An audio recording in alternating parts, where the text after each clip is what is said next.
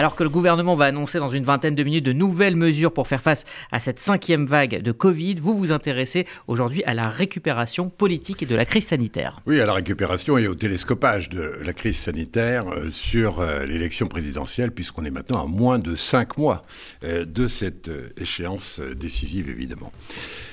Il faut dire qu'au cours de l'été, on a pu penser, et je pense que l'exécutif surtout a, cru imaginer que la crise était quasiment derrière nous. On l'a bien vu d'ailleurs parce qu'il y avait eu cette vaccination massive et donc protectrice. Et puis aussi, ensuite, parce que euh, chacun, euh, finalement, au gré des semaines, jusqu'à ces derniers jours, euh, s'était quand même relâché, pensant qu'effectivement, cette crise était, en tous les cas, dans ce qu'elle avait de terrible et de mortel, était derrière nous. Les hospitalisations étaient peu nombreuses, les cas de réanimation encore moins. Et donc on pouvait penser qu'on passerait d'abord des fêtes de Noël euh, tranquilles et surtout que l'élection présidentielle aurait lieu sur d'autres thématiques que euh, celle de la crise sanitaire. Et puis voilà que on voit bien que ça n'est pas du tout le cas, euh, que la France, comme l'ensemble des pays du monde et de l'hémisphère nord, en particulier de l'Europe, est à nouveau touchée par une vague qualifiée de fulgurante par euh, le porte-parole euh, du gouvernement, ce qui est assez exact quand on voit les chiffres de contamination, mais ni d'hospitalisation, ni euh, de cas de réanimation, c'est quand même très important, on y reviendra bien évidemment. Mais c'est vrai que la crise est là, et on voit qu'à nouveau, on entend qu'à nouveau, la politique la plus médiocre, la politique politicienne, s'est immiscée dans euh, euh, la crise sanitaire, dans la réflexion sur ce qu'il faut faire pour euh, lutter contre la pandémie. Parce que, on l'avait vu dans le passé, la crise maintenant et la pandémie a démarré il y a quasiment deux ans. Ça fera deux ans, décembre, janvier. Et en fait, depuis deux ans, on a vu qu'à échéance régulière, la politique politicienne, face aux décisions de l'exécutif émergeait pour chaque difficulté et éventuellement mettre en difficulté le gouvernement. Or, il faut dire les choses clairement et précisément loin de toute politique politicienne. Dans une démocratie, il est tout à fait normal, surtout à la veille d'une échéance comme l'échéance présidentielle, que euh, les candidats, les futurs candidats, les oppositions se préparent et euh, s'arment euh, pour éventuellement battre le président sortant. C'est tout à fait normal. Et de ce point de vue-là, on attend de chacun qu'il présente son projet, son corpus idéologique, qui fera qu'effectivement le président ne sera peut-être pas réélu. Mais là, il ne s'agit pas de ça. Il s'agit de savoir quel est l'intérêt supérieur du pays, quel est l'intérêt de chacun des Français pour sa propre santé et que faire pour nous protéger d'une pandémie qui effectivement constituerait à nouveau une vague terriblement meurtrière? Or, de ce point de vue-là, quand on regarde les choses telles qu'elles sont depuis deux ans, on peut dire que la crise a été bien gérée. Elle a été gérée et bien gérée. Ça ne veut pas dire qu'il n'y a pas eu des mensonges au début, en particulier les masques. Enfin, ça fait deux ans quand même. Mais certes, c'était euh, grave euh, de mentir sciemment, parce qu'on a découvert ensuite qu'au fond, l'exécutif, euh, en fouillant ses tiroirs et ses commodes, s'était aperçu qu'il n'y avait pas suffisamment de masques pour demander aux Français de porter un masque. C'était un mensonge, et quasiment un mensonge d'État. Très bien. Enfin, il est lointain. Et puis, il s'appuyait aussi sur un certain nombre de contradictions, car il y a eu des centaines de contradictions de toute nature, venant de l'OMS, venant des organisations internationales, venant du corps médical international et qui plus est du corps médical français avec euh, l'ensemble de ces médecins sur les plateaux de télévision qui mènent depuis un an et demi une sorte de guerre picrocoline euh, et d'une guerre d'ego, il faut bien le dire, qui fait qu'à un moment donné, euh, aucun d'entre nous ne sait plus à quel saint se vouer et à, quel médecin, quel médecin croire. Ces contradictions-là, effectivement, ont nuit aussi à la gestion de la crise. Mais en fait, dès le mois de mars, c'est-à-dire au tout début, au moment même où le président de la République a décidé du premier confinement, qui a été décisif. La crise a été bien gérée. Et d'abord, elle a été remarquablement gérée économiquement. Le quoi qu'il en coûte date de quasiment il y a deux ans. Il n'a toujours pas cessé 21 mois euh, plus tard. Le quoi qu'il en coûte a sauvé l'économie française d'un effondrement programmé. Il a été quasiment suivi dans le monde entier. Donc, euh, pas un Français, pas une entreprise n'est resté sur le bord de la route pendant cette crise. Entre le chômage partiel, les aides aux entreprises, les aides qui se poursuivent aujourd'hui pour les secteurs encore en difficulté, l'économie a rebondi comme on ne l'imaginait même pas. Et aussi bien en termes de croissance qu'en termes de chômage, qui reste très élevé, personne ne le conteste. Ça n'est pas de loi la meilleure situation, notamment en Europe. Mais enfin, ça n'est pas non plus du tout la situation catastrophique qui était annoncée au cœur de la crise euh, au printemps 2020. Euh, la crise a été bien gérée.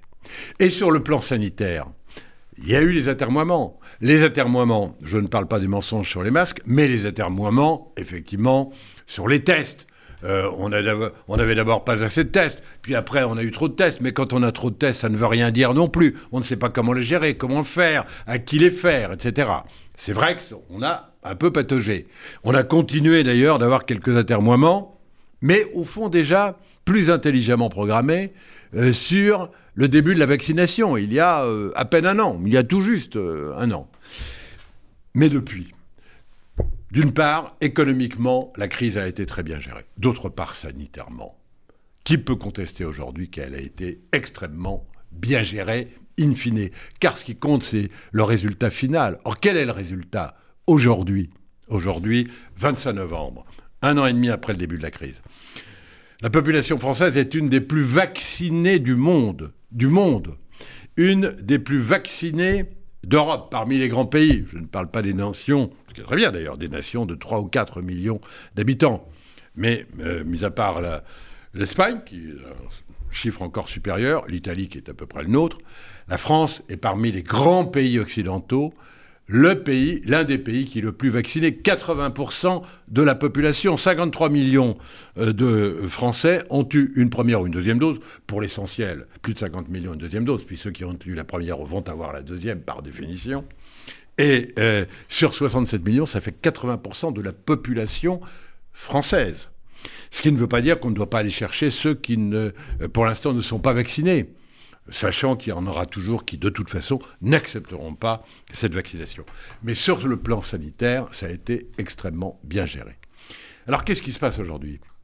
Il se passe que euh, l'intérêt général, c'est à nouveau de protéger la population euh, contre une vague qui est aussi puissante que les précédentes, mais beaucoup mieux endiguée que les précédentes parce que précisément toutes les mesures ont été prises. Il faut donc prendre de nouvelles mesures.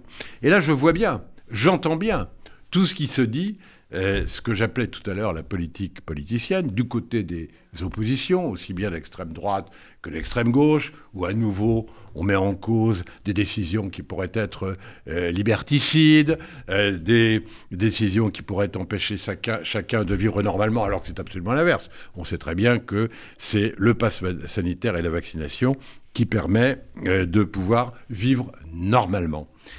Et honnêtement, moi je, je, suis très surpris, enfin très surpris, non, je ne suis pas vraiment surpris, mais assez choqué euh, que euh, la campagne présidentielle, pour tenter de grappiller quelques oppositions hostiles parmi ceux qui ne veulent pas se faire vacciner, parmi ceux qui légitimement s'interrogent sur la façon dont on gère les libertés, s'empare de ce sujet pour mettre aujourd'hui en cause la politique sanitaire d'ensemble de la France, qui doit au contraire être approuvée, il faut le dire, et encore amplifié. Ce sera tout à l'heure par les mesures euh, qui seront annoncées, que, l'on connaît déjà, dont on pourra d'ailleurs, on entend déjà les critiques, dont on pourra se dire qu'elles ne vont même pas tout à fait jusqu'au bout, parce qu'au point où on en est, peut-être faudrait-il passer du pass sanitaire au pass vaccinal.